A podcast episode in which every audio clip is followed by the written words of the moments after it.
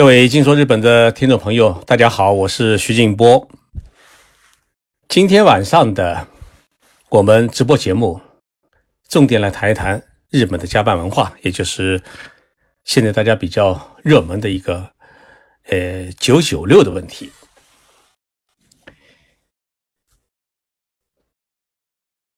现在这个话题呢，在中国国内啊，现在已经很热门。那么，在日本现在也传过来了，也就日本开始也关注中国的这个“九九六”的问题。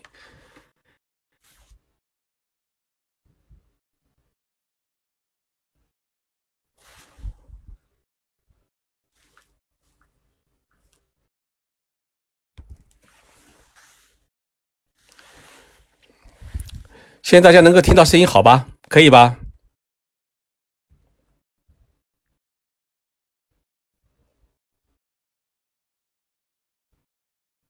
好，那我们就播下去哈。呃，这个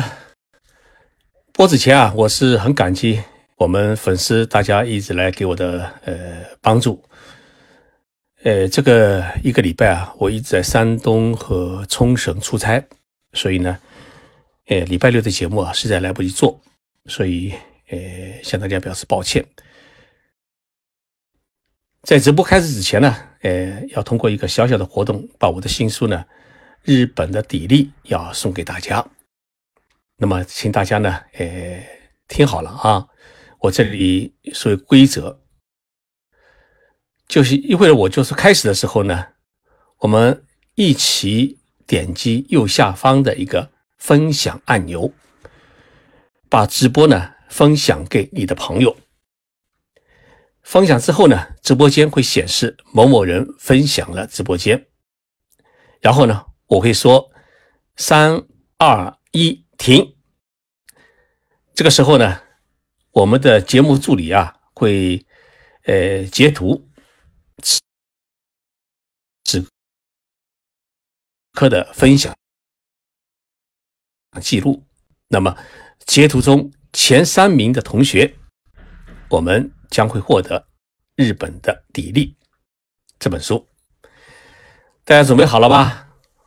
有的已经开始在，已经开始在分享了哈。我一停，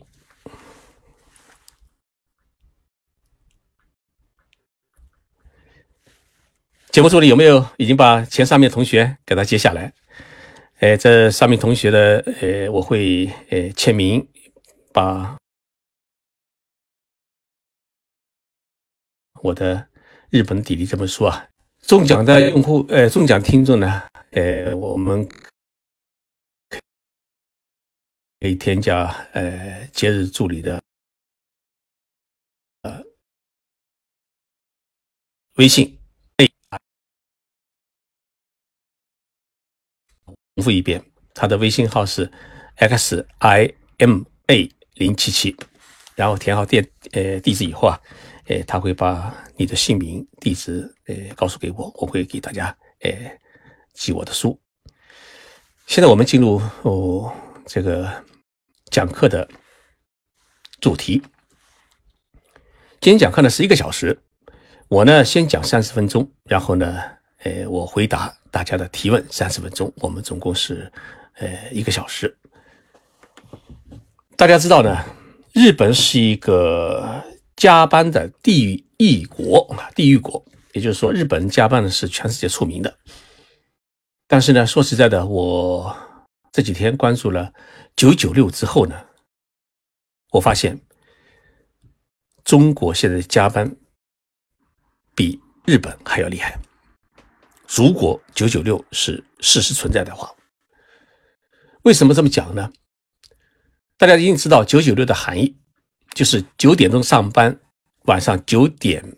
钟下班，然后一天是工作六天，所以叫九九六。但是呢，虽然日本是一个加班王国，但是我的感觉，我在日本已经二十七年了，我的感觉呢，日本它现在很少有企业是九九六，一般来说都是九七六。什么概念呢？就是九点钟上班。理论上来讲，他应该是晚上五点钟或者五点半应该下班了，因为中间还休息一个时一个小时。但是呢，一般的来说，日本他公司里面啊，员工啊都会自动的加班一个小时到两个小时。他为什么会出现这种情况呢？我把日本的企业的一些规则啊，哎，给大家讲一讲。我来先讲，先来讲日本的这个 office，也就是说，偶尔，也就是白领阶层。白领阶层，日本的公司上班呢，哎，它时间是错峰的，也就错开它的上上班的高峰期。像东京的话呢，有的是八点钟上班，有的呢是九点钟上班。就为了避免地铁啊、轻轨啊，它这个太拥挤。那么像我们亚洲通讯社呢，是九点半上班，早上九点半上班，相对来说就时间就晚了一点。那么像白领他上班的话呢，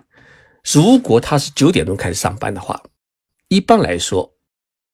大家都会在八点半左右到公司。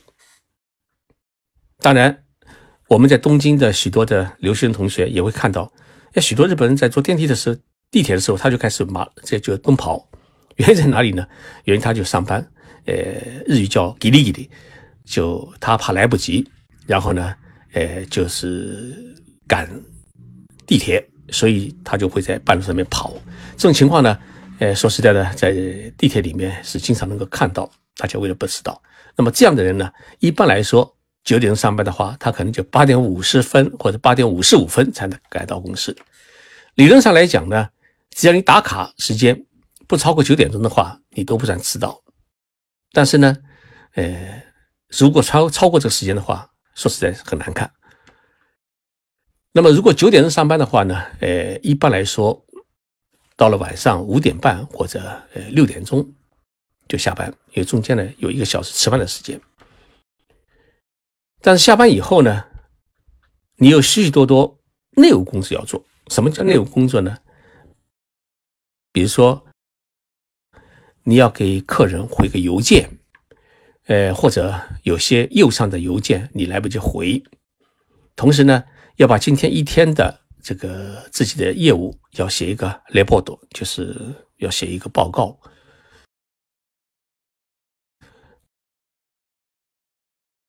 或者你要把呃自己的一些杂事要进行处理，所以一般来说，日本公司的白领呢都会，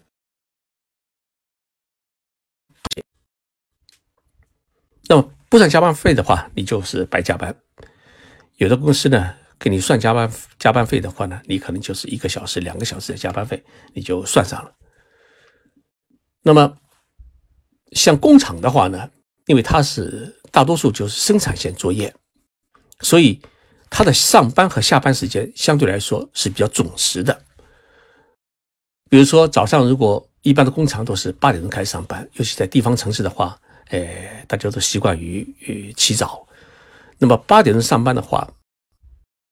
你不能骑着车、开着车，在五十八分、五十九分打卡就开始上班，这不行的，因为生产线作业的话。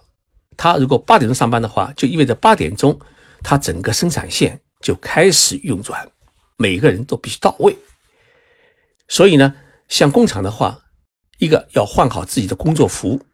同时呢，要把自己周边的这个呃垃圾要清扫，然后把相关的零部件要放上去，工具要清理。所以工厂上班的话，八点钟的话，一般七点半。就要到工厂，也就是要准备时间，你就是要半个小时。也就是说，七点半到工厂以后，你换好工作服，然后准备一些必要的这个工具，然后在八点钟之前坐到生产线边上，然后八点钟，呃，车间主任挨家啊，工厂的劳组的一个基本的一个规则。那么。到了下班的时间，比如说五点半或者八点六点钟下班的时候，整个生产线一停以后，那么大家就下班。但是有一点，在日本工厂里面呢，这个规矩是比较重的，就是说每个人下班以后，他必须要做一件事情，比如说他规定六点钟下班，那么六点钟下班的时候，他不能说我五点四十分就把生产线停掉，剩下的二分二十分时间我用于打扫卫生，这是不可以的，你必须工作到六点钟，要剩下来的。大概有半个小时左角所呃半个小时左右的时间呢，你干什么呢？就是把自己工作台周边的呃垃圾要清扫，地要拖，把机器全部要擦干净。这是每一个工人就下班之后必须干的一个活。也就是说，在工厂里面工作的工人，就是蓝领工人，他可能加班的时间就是半小时或者二十分钟，但这个加班呢，一般来说都是。没有任何报酬的，但是在日本，它是一个规矩，也就是说，一个人的工作结束以后，必须把自己的工作台全部清理完毕，把垃圾倒掉，把地拖好，这是日本的规矩。所以我刚才讲啊，日本虽然说加班比较多，但是呢，呃，基本上还是处于一个九七五的这么一个概念。呃，除了饮食店之外，日本的白领，也就是说商务公司，还有哦，尤其商务公司，包括那个政府机构，一般来说呢，都是工作五天。有的工厂呢，确实有工作六天，有的，但是这工厂呢，呃，可能就是它生产任务的关系。那么他要工作六天，但是工作六天的话呢，往往日本会把前五天，也就星期一到星期六，他的劳动时间缩短到每天工作七小时，然后，呃，再在礼拜六来补一天。这样的话呢，他尽量保证劳动时间，呃，不超过四十个小时，每周就五天，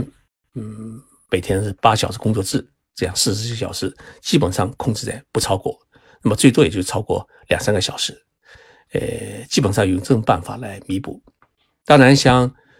日本的一些大公司，比如说像丰田汽车公司，它的许多的生产线都是三班倒，二十四小时一呃作业，所以呢，呃，当然三班倒的话，每天每个人工作也就八小时，那么三班制。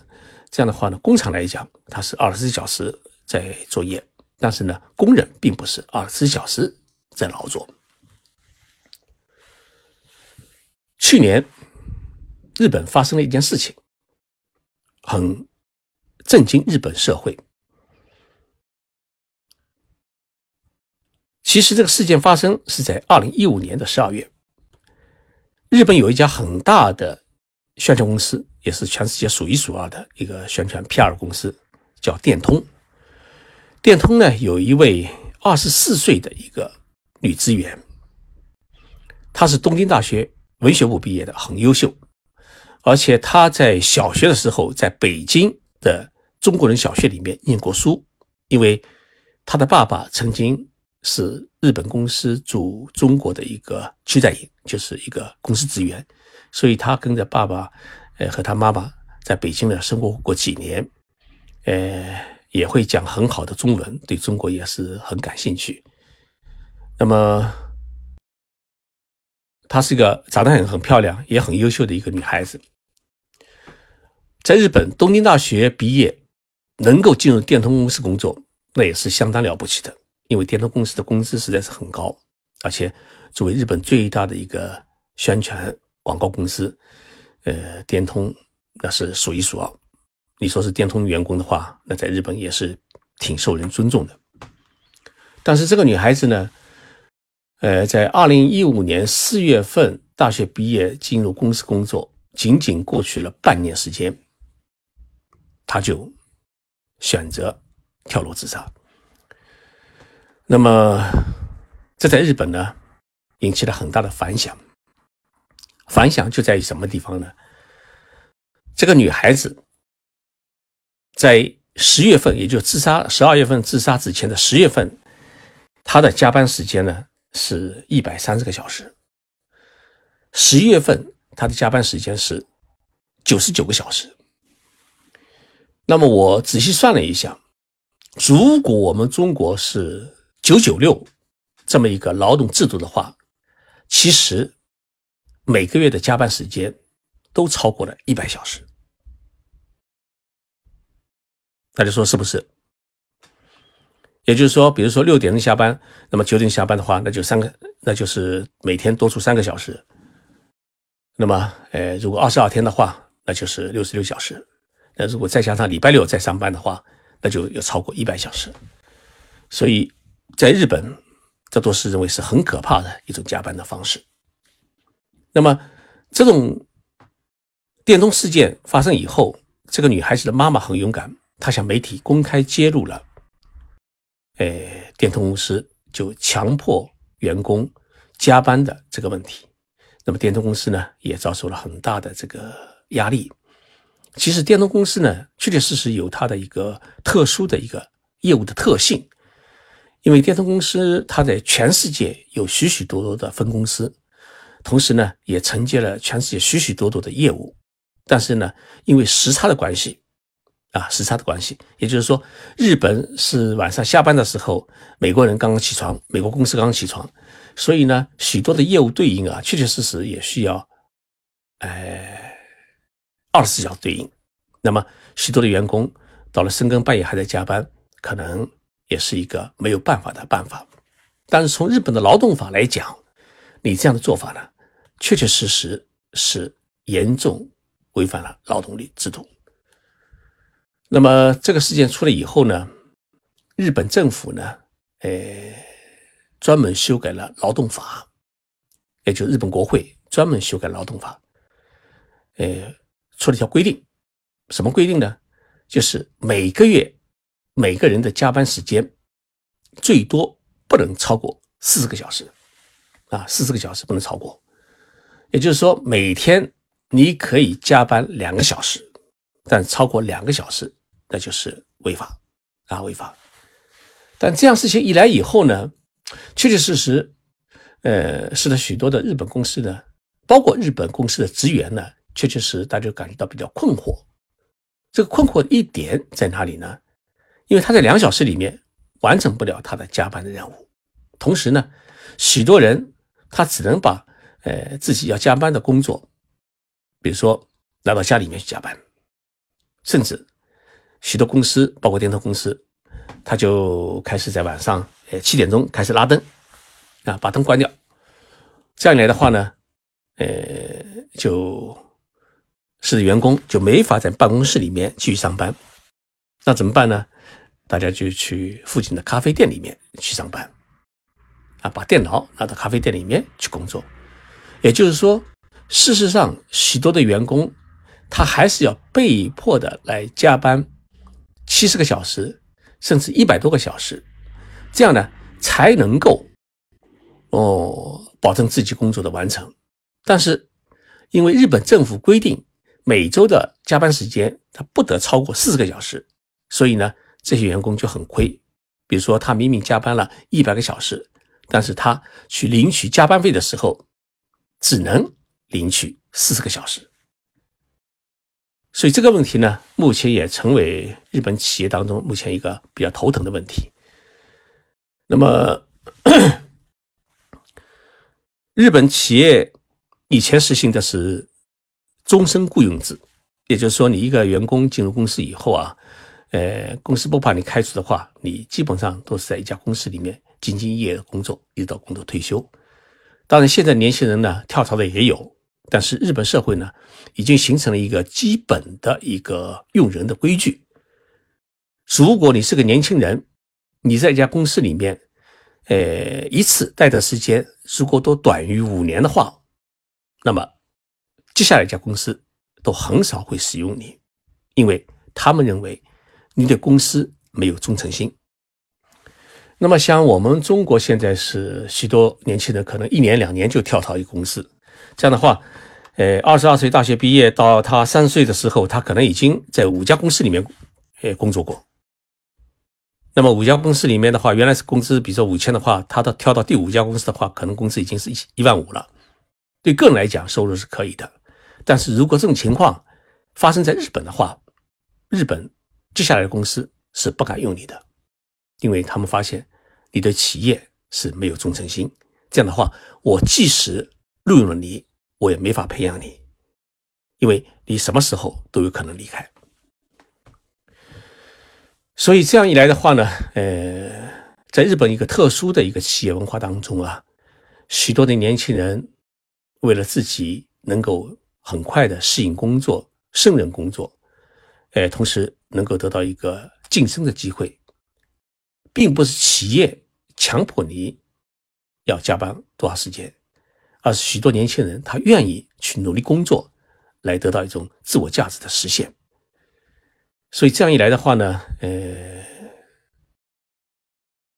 确确实实，在日本加班的问题，它还是存在的。呃，现在即使政府规定四个小时的话，加班问题还是消除不了。许多人呢，还是呃要超过这个四个小时。所以我前两天碰到一个电通公司的员工，我问他。我说：“你们去年陷入这么大一个漩涡，现在这个加班情况怎么样？”他老老实实告诉我，他其实许多工作只能带回家里面做，然后或者在呃公司外面做。这样的话，实际加班时间呢，最终还是要超过大概八十个小时，达到八十八个小时。也就是说，每天啊，一般来说都要加班呃三个到四个小时。才能完成完成他的工作量，因为现在好在大家都用电脑，都用网络联系，所以你的加班离开办公室也能加班，在家里也能加班，在咖啡店咖啡店呢也能加班，所以呃，他们就觉得原来加班的时候是按照实际的加班时间来算工资，那么现在呢，呃，政府规定不能超过四十个小时以后。后面的这个加班时间呢，工资他就领不到，所以他们觉得，哎，这反而有点亏啊，反而有点亏。我前两天在山东省出差，我是听到一句话，叫“五加二，黑加白”。哎，这句话指的是我们的公务员，尤其是领导干部，嗯，白天在工作，晚上呢还有许许多接待，呃。各种企业投投资者或者这个来宾，所以也是一个加班时间。那么礼拜六、礼拜天也没得休息，只要来客人啊，或者来来企业投资啊，来接洽，他们也要上班。所以中国的公务员啊，同日本的公务员相比，确确实实，中国的公务员，尤其是中国的一些地方的领导干部，很辛苦，比日本还辛苦。所以我觉得，如果我们以前把日本称为一个加班帝国的话，那么我发现现在中国的这个加班的问题也变得越来越严重。当然情况不一样，你比如说英国人，他怎么来看待一个加班的问题？因为日本这英国这个国家呢，相对来说它比较小。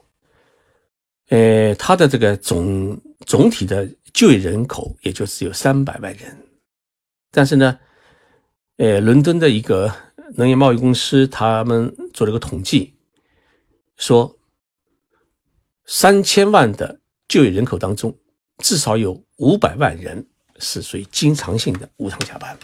所以这个问题呢就比较严重。但是英国人呢，有一点跟中国人或者跟日本有点相近。呃，他们多数人还是认为，觉得加班是一种个人奋斗的体现。也就是说，你把加班看作一种习惯，工作的习惯，这样呢，你会让上司、你的老板看到你是一个有责任的人，是为公司在努力拼命的人。这样的话呢，你可以得到许多晋升的机会。所以，英国的年轻人，尤其是白领们。他们还是想到适当的加班没有问题，但是呢，美国人呢对于九六六问题啊，哎，大家看法呢，相对来说比英国人和日本人更严峻一点。也就是说，美国人呢更重视家庭生活，他们觉得，呃，如果每天要加班两到三个小时的话，很可能会影响家庭生活，使得家庭呢得不到照顾，所以美国人相对来说比较反对加班，反对九六的这种做法。所以这种传统啊，哎，到了中国以后，你比如说。呃，在上海，在美资企业里面工作的我们中国员工，一般来说下班的时候就走了，啊，到点就走。但是呢，在日资企里面企业里面工作的中国员工呢，一般来说到点的话，他还不敢走，因为他的日本人上司还坐在那里，所以他还象征性的要磨磨蹭蹭半小时啊，或者一个小时，甚至呢，日本人还有个习惯，一个礼拜或者一个月当中总要。上司组织他的员工去喝一杯，或者去参加什么应酬，但是呢，这样的喝一杯，这个这样的应酬呢，又不算加班，所以我们有时候，我们中国中国员工就会感觉到不习惯啊，不习惯，这是一种文化的不同。那么日本现在怎么来看待啊？看这个呃九六六问题呢？最近在那个日本有本杂志叫商业杂志叫《钻石周刊》。它的这个网站上面啊，最近也报道了中国的这个呃九六六问题。他们认为呢，中国的九六六问题最集中体现在这个 IT 行业啊，呃，他们提出来就是包括京东啊，呃，包括淘宝啊，呃，这些包括腾讯啊，这些企业呃 IT 界竞争比较激烈，所以呢，相对来说，呃，员工的加班问题呢。相对来说比较严重，但是呢，他们也认为，就这部杂志认为，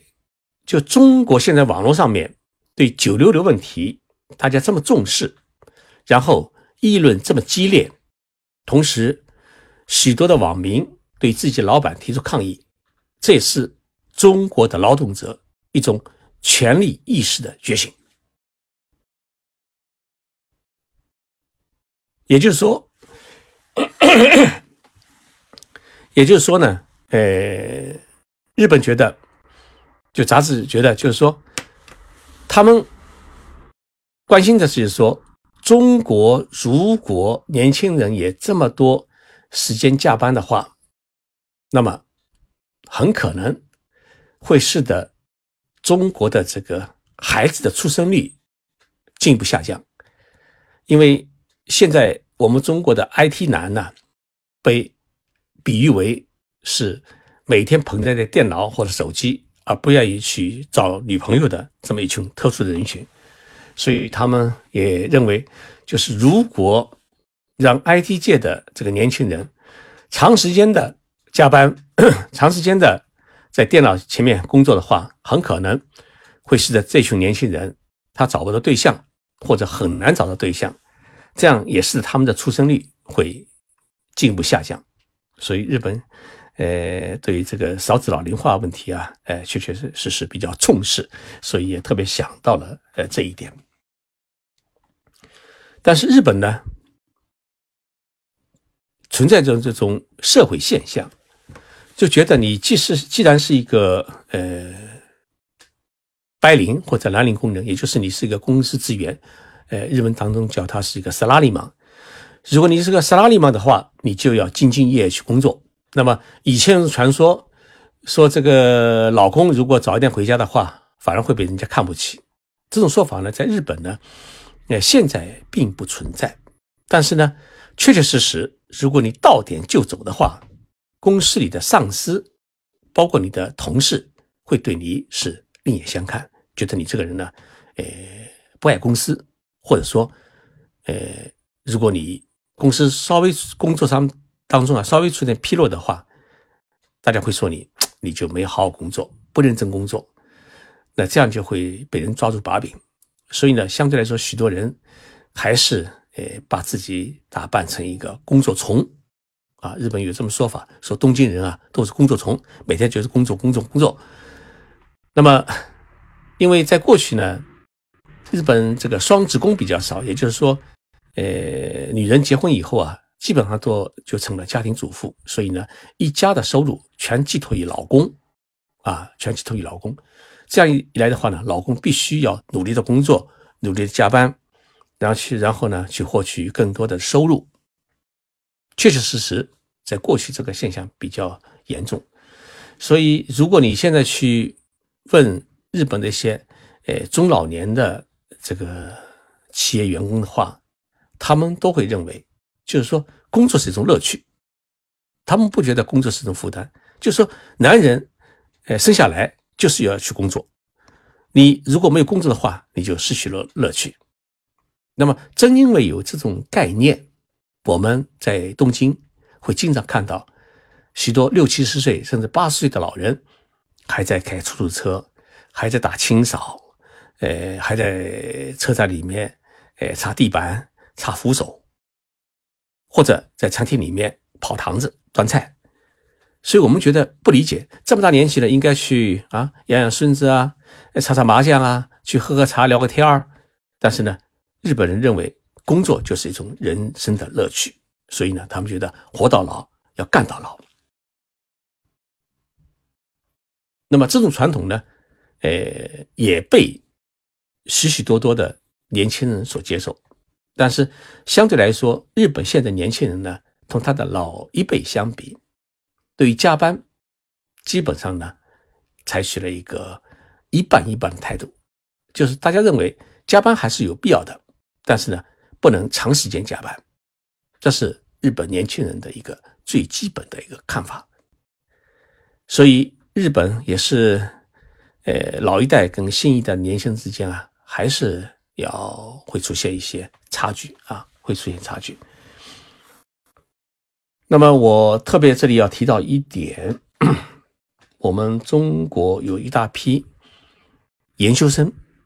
在日本。呃，农村、渔村、工厂里面，呃，在工作。虽然名义上面是研修生，其实他们就是一个劳工，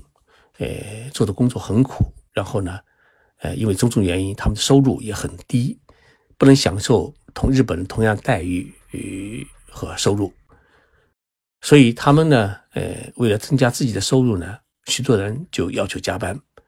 所以我觉得日本社会。关注九六六问题，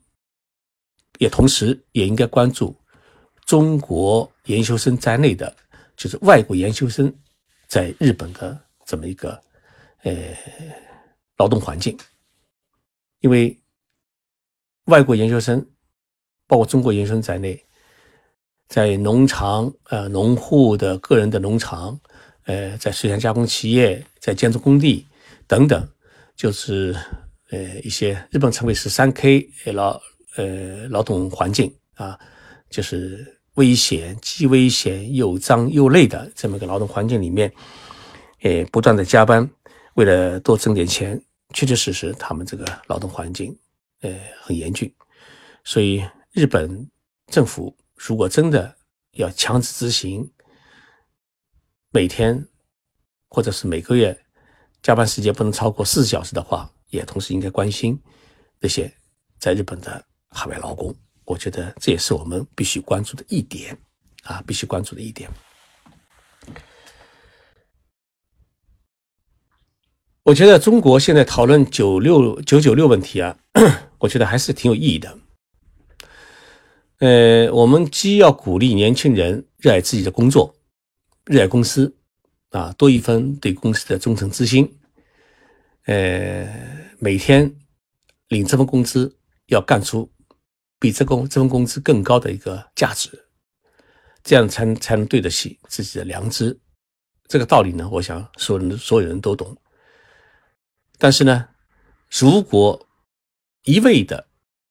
去严格的限制这个，呃，比如说八五五啊。就是每天工每个每个礼拜工作，呃，比如说呃九点钟上班，下午五点钟下班，然后每个月工作五天的话，有些企业包括 IT 在内啊，服务行业，他们可能做起来比较困难啊，这也是个现实。所以我觉得 既要照顾大家的呃身体健康，同时呢，呃，企业应该增加对员工加班费的补助，这样的话才可以让大家既得到一定实惠，同时呢，也能表现出自己对于公司的一种热爱之心啊，热爱之心。我觉得这样就比较好一点啊，比较好一点。呃，我的讲课呢，我想讲到这里，接下来呢，呃，来回答呃大家的一些问题。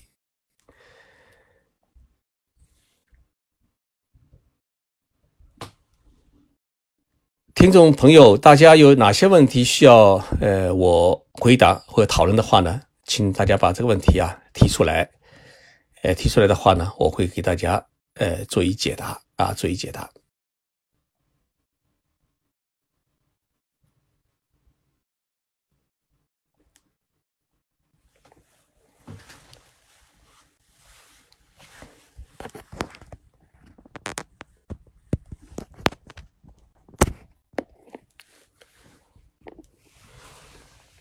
哎，我看到一个叫思林的一个，呃，我们听众朋友问了一个问题，就是徐老师听说在日本的是越是累越脏的，呃，工作啊，薪水越高，呃，是不是这样？我觉得，呃，并不是这样。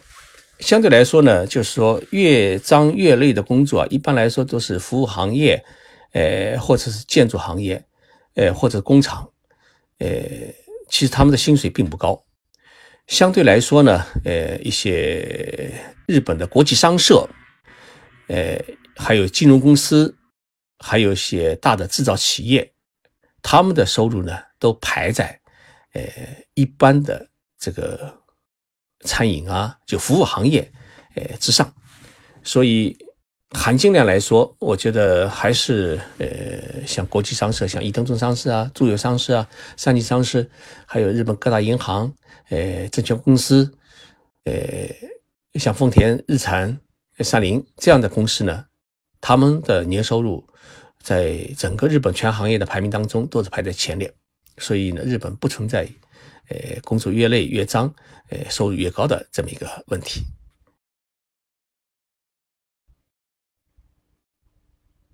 还有一个问题就是说，有一个网友提了一个叫“兰陵笑笑笑生生”啊。他就提了一个，这次日本扩大外劳，我们有没有机会去日本？需要什么条件？我觉得这个问题很好，也是大家比较关注的问题啊。也就是说，日本现在呢，就是说，呃，服务行业、建筑行业、农场、呃，水产加工企业等等一些，就是呃，原来研究生干的这些活，这些行业呢，目前，呃，都出现了人手不够、人手短缺的问题。所以日本政府呢，呃，修改了它的入国管理局法、入国管理法，还有呢劳动法，就是呃，计划每年来吸纳四万名外国劳工到日本来工作。那么这些外国劳工，他被称为是技能生，也就是说有一技之长的外国劳工。那么他同以前的研修生有不同，因为以前的研修生。他的名义就是到日本来学习的，来研修的，所以他只能拿拿一些研修费。呃，像劳保啊，也就是说我们中国概念当中三金五金，他就没法交，不能实现与日本人的同工同酬，嗯，生活待遇也不一样。所以这样一来的话呢，呃，他们的劳动权利得到了保护。那么这个问题呢，也受到联合国人权委员会的谴责，认为这是一个变变相的一个奴役劳工的一种做法。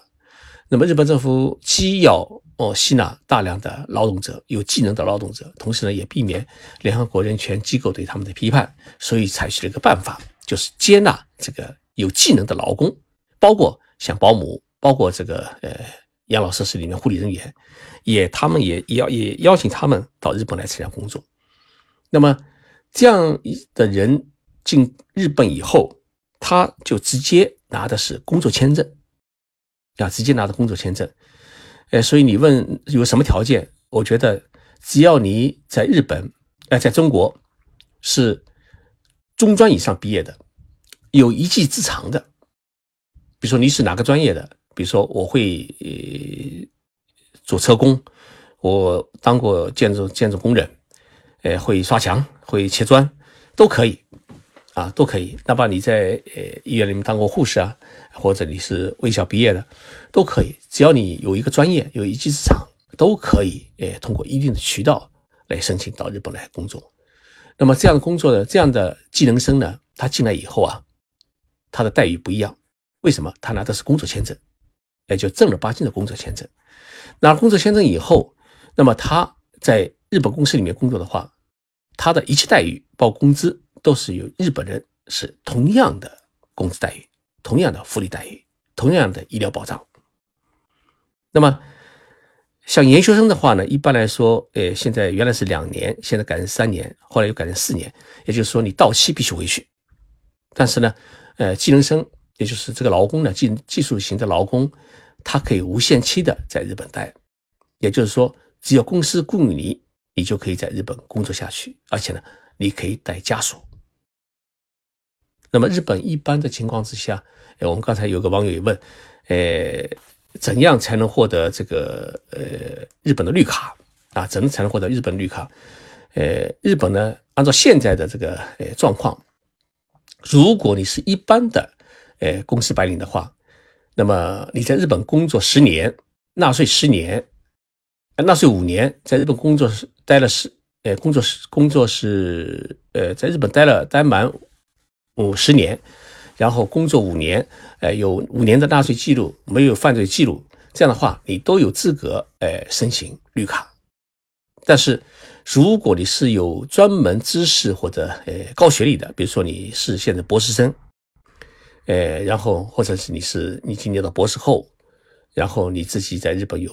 有自己有专利，这样的人呢，呃，日本现在有一个特殊政策，就是鼓励呃有一技之长的呃高级技术人才呃在日本呃工作和生活，这样的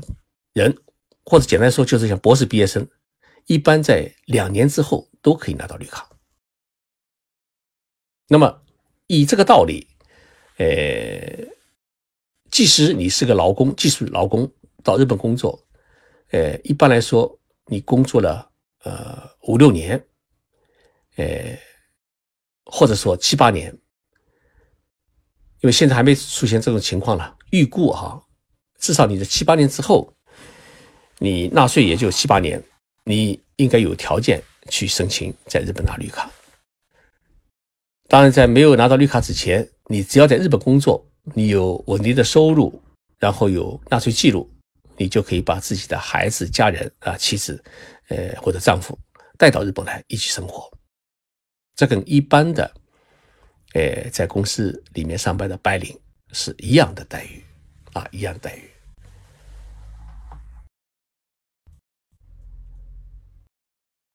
接下来我再回答大家一个问题哦，大家提的问题实在太多，飘得很快啊。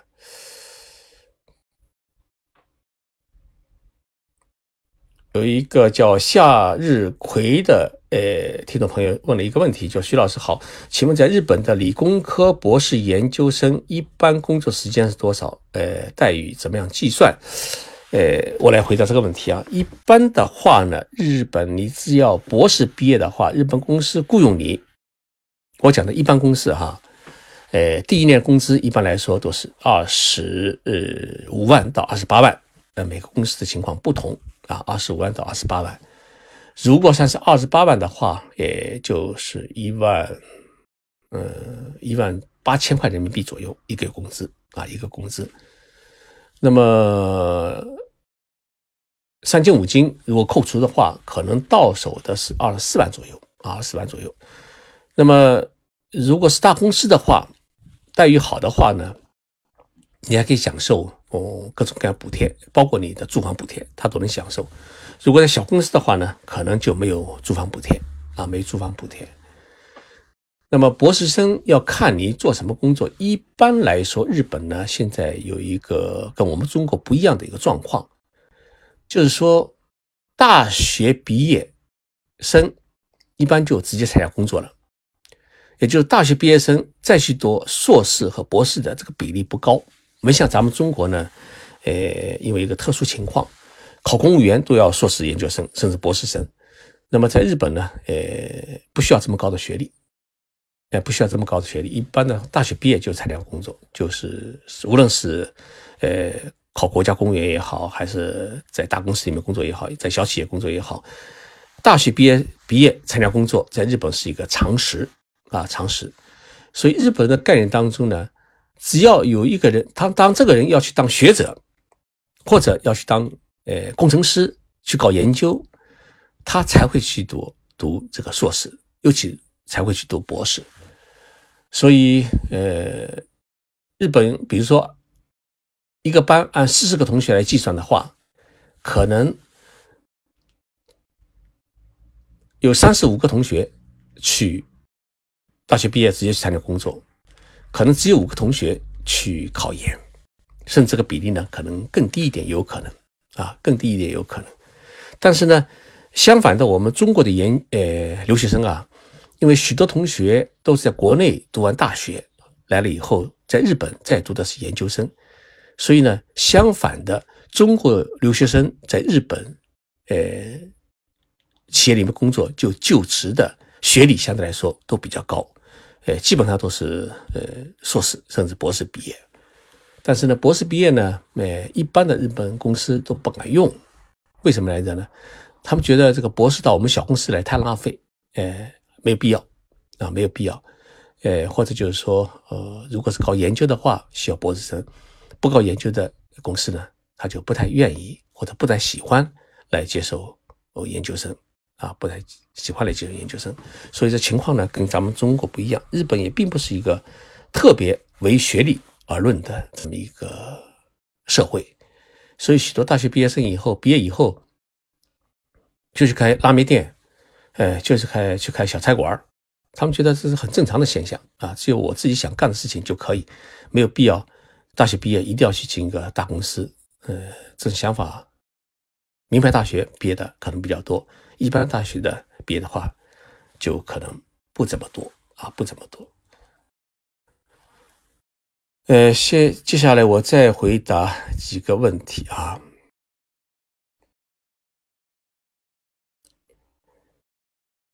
我看一下啊。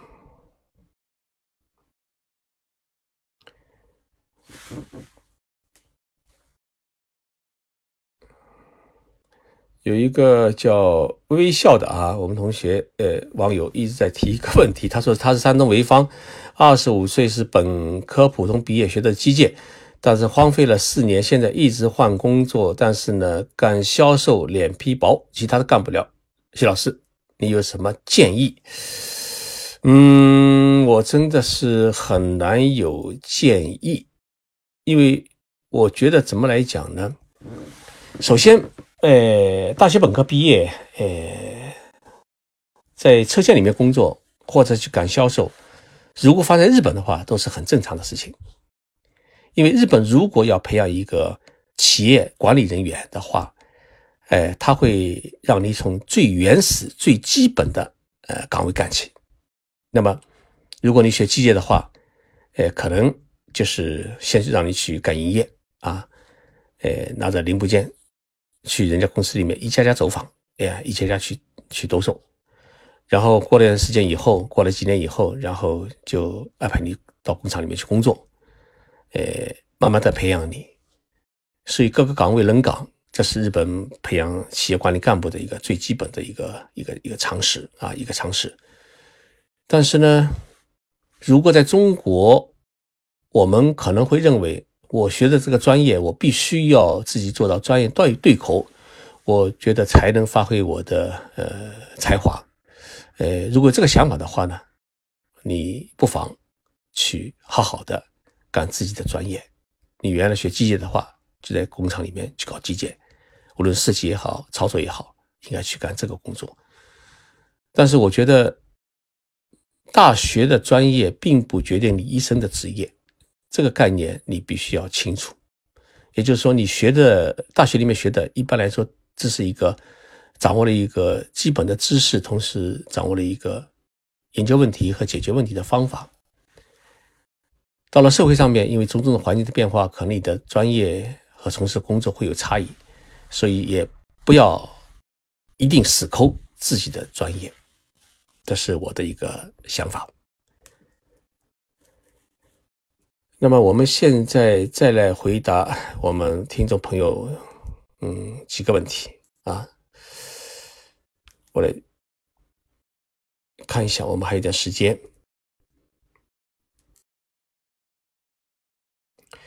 呃，一个叫喜山皮的一个听众朋友说，呃，日本企业对中国员工是否存在着偏见？呃，在日本会不会不容易找到工作？嗯，我觉得。日本企业歧视中国，歧视中国员工的这个问题，嗯，至少在我们亚洲通讯社里面不存在这个问题。我对我们的日本员工，呃，虽然我是一个中国老板，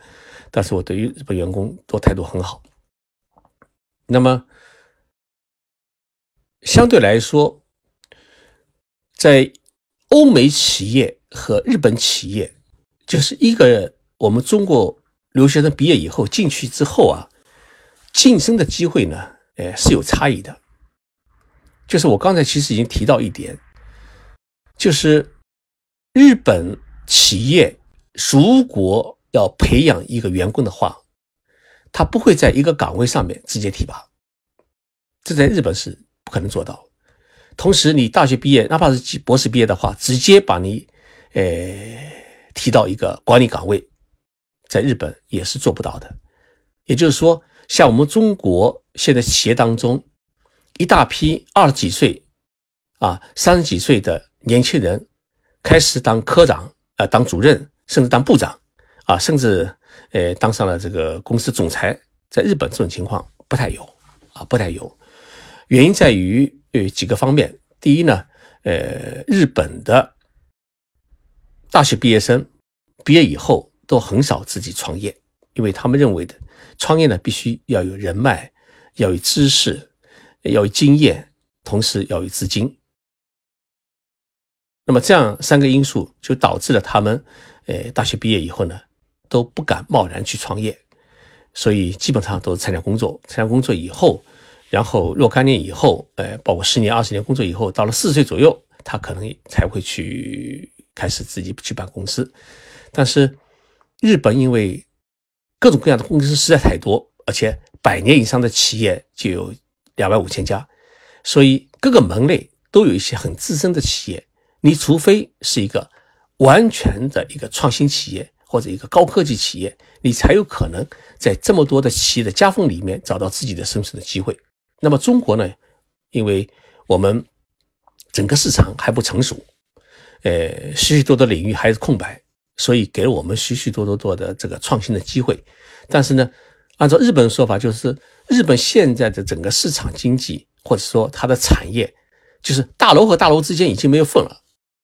没有夹缝了，就密密麻麻都排满了。所以这样的话呢，给年轻人创业就会带来许许多多的这么一个呃难题啊难题。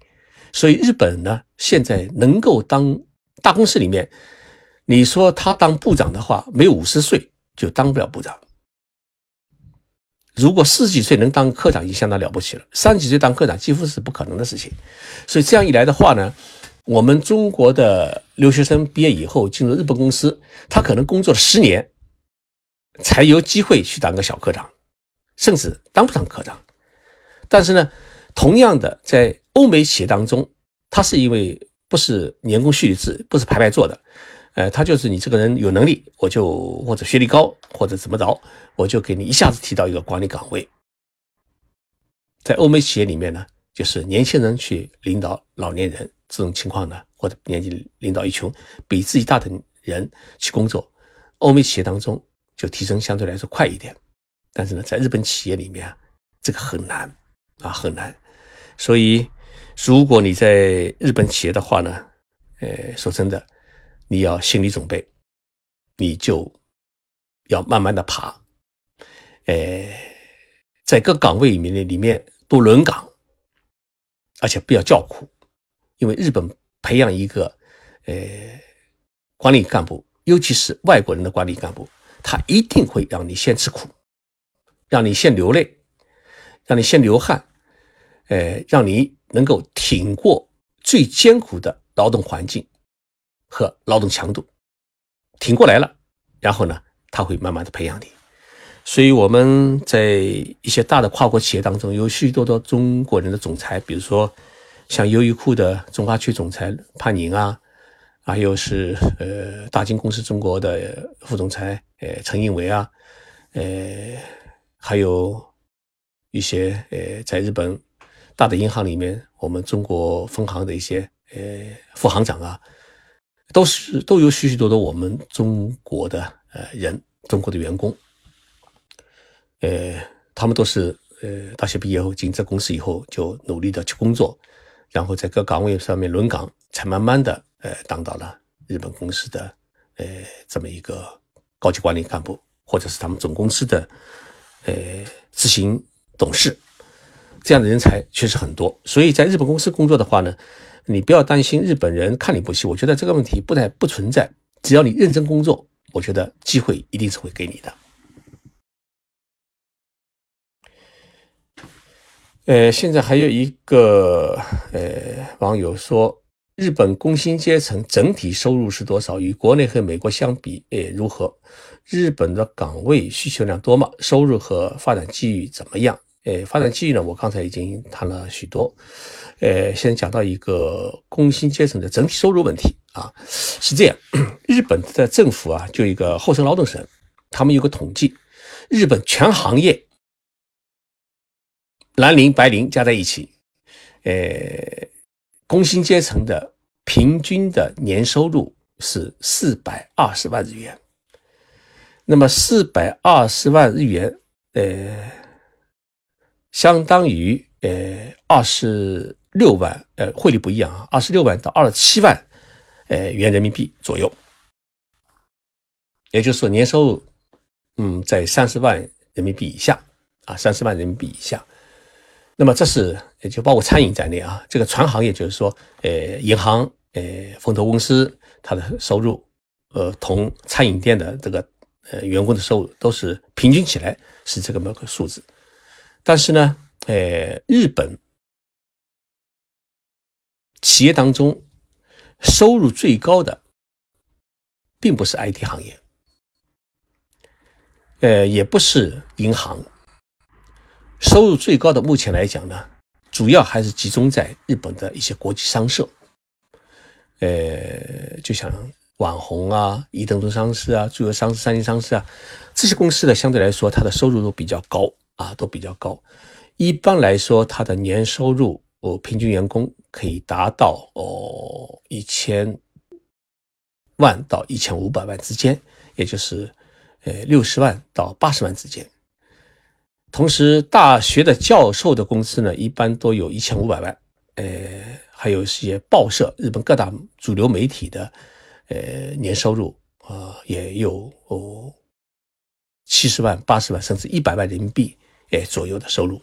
这都有。也就是说，它比一般的平均年收入高出一倍左右啊，一倍左右。但是呢，不会高的很离谱啊。也就是说，像我们可能。我们中国大学毕业，一个班同学，有的人工资可能只有三千块，有的公司人工资一下子拿到一万五千块，甚至两万两万块钱，这种情况呢，在日本不可能出现。一般的大学毕业生，呃，刚毕业的话，无论你在索尼公司、在丰田汽车公司工作也好，还是进了小企业工作也好，呃，一个月的相差也就是一万两万日元，而且日本的全国比较平均，基本上没有。日本的农村、偏僻的海岛，比如像冲绳、北海道，跟东京相比，也就相差这个呃一万到两万，也就是一千块人民币左右之间的差异。那么基本上来讲呢，大学毕业生，呃，一般的呃第一年的月薪基本上在十八万到二十万日元之间。如果是二十万日元的话，也就是一万两千块人民币啊，一万两千块人民币是这么一个呃基本的一个概念啊，基本的一个概念。呃，同我们中国相比呢，看行业啊，有的我们中国的行业可能呃收入比日本来的更高啊，来的更高，呃，有的呢可能比我们中国来的低一点，都有啊，都有。呃，十点钟到了，也就是说我们已经到了我们这个直播时间要结束的这么一个时间啊，结束时间。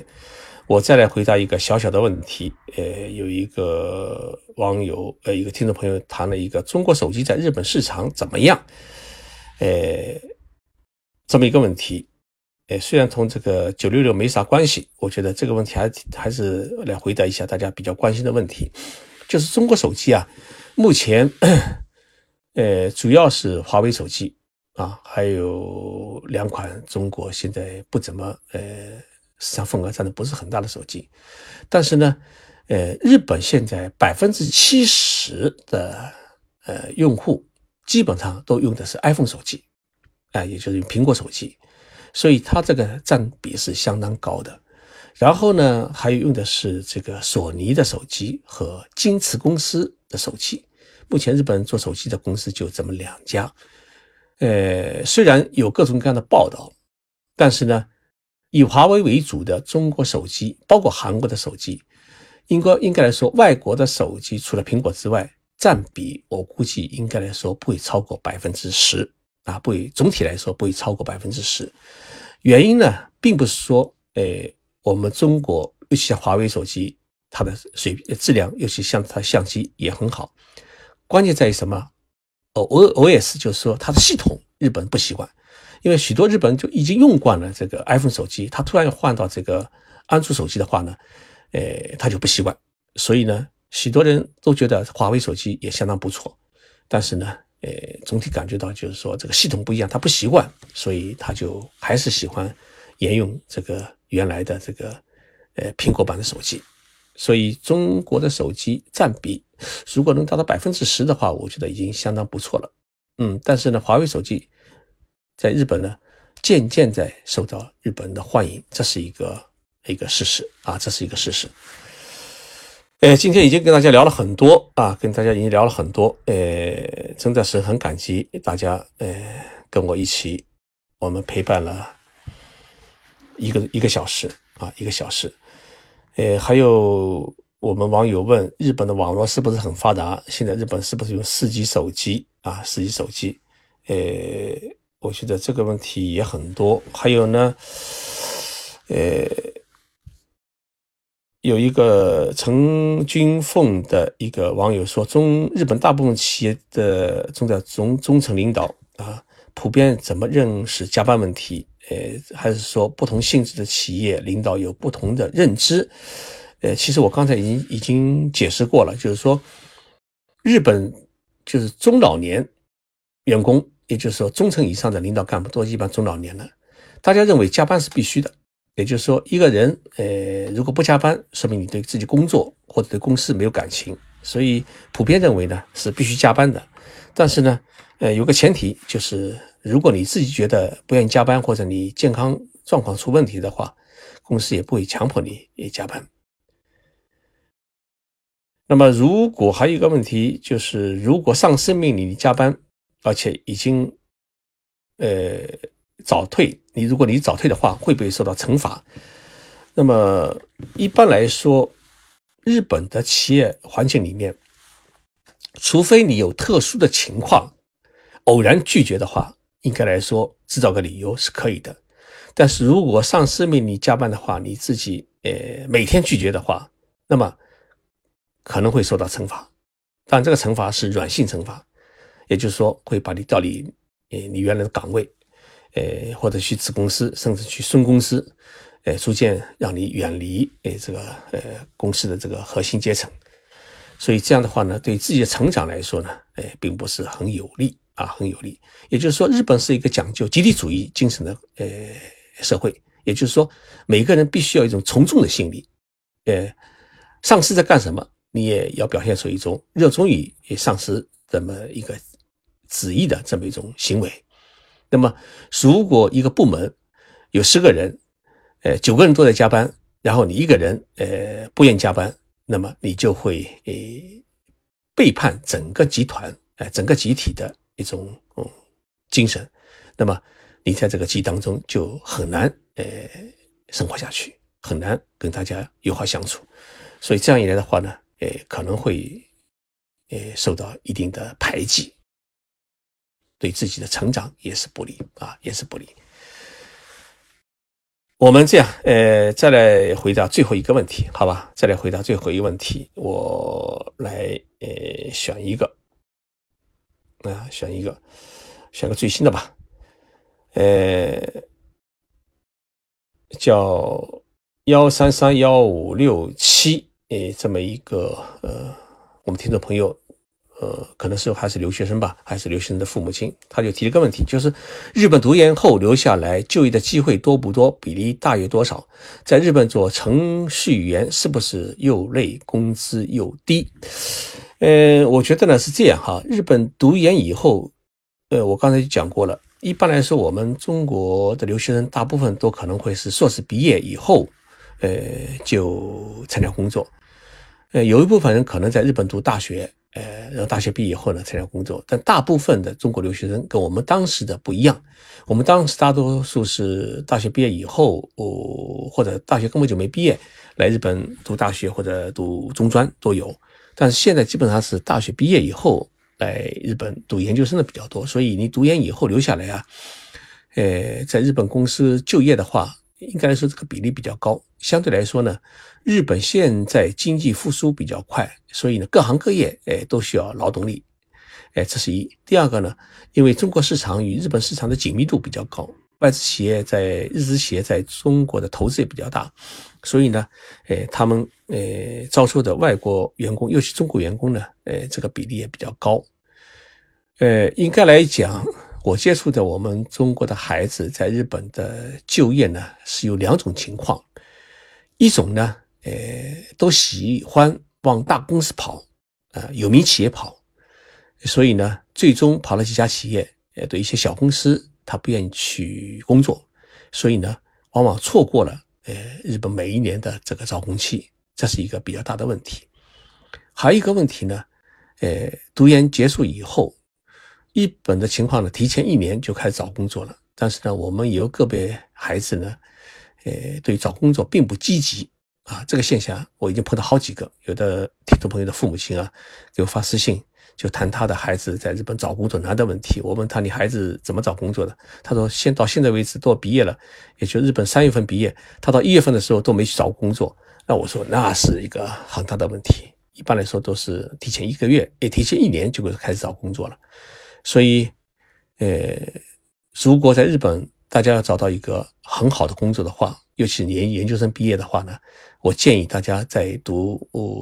研、读硕士的话，在第二年就开始要去把自己的简历，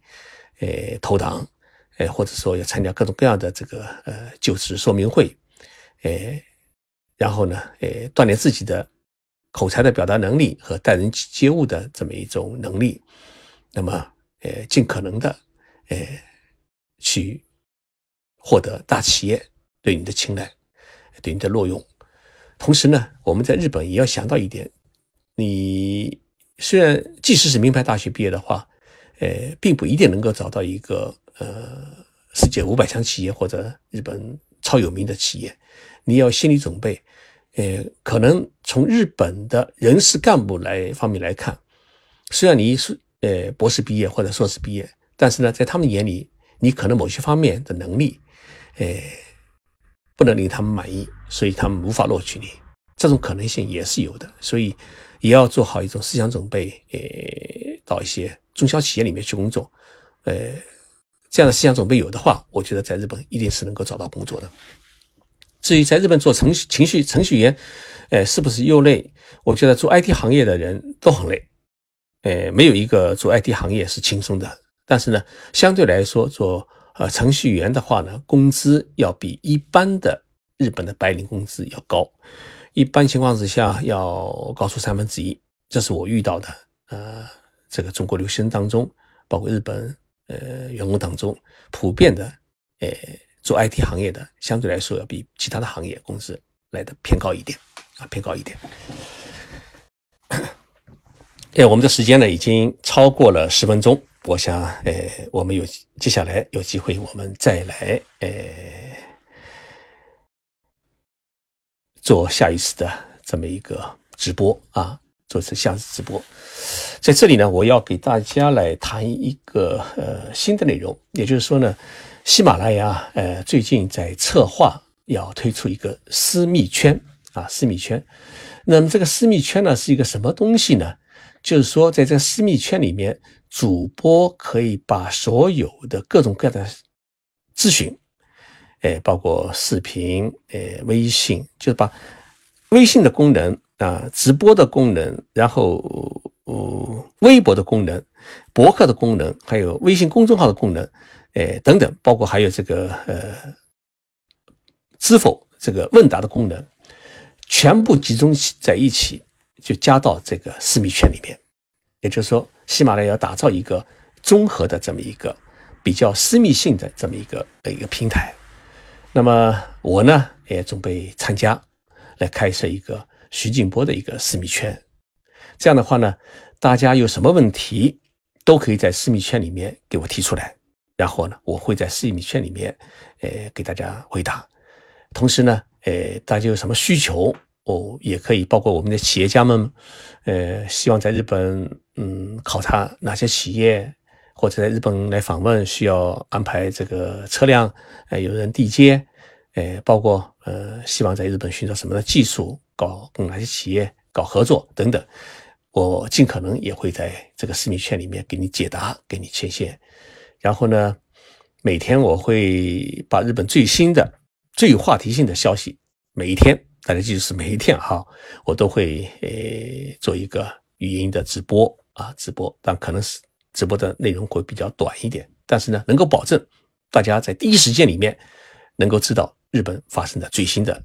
这些话题性的消息。同时呢，每一个月都会跟大家做一次直播，每个礼每一周呢都会发表一篇呃比较话题性的。呃，有内幕性的这样文章在私密圈里边，所以这样的话呢，呃，这个私密圈啊就会成为，呃，大家与我直接对话的这么一个一个平台。那么我的私密圈呢，大家记住会在五月六号正式上线啊，就下个月的五月六号正式上线。所以呢，我很希望大家能够参加这个私密圈啊，参加这个私密圈。那么。同时呢，呃，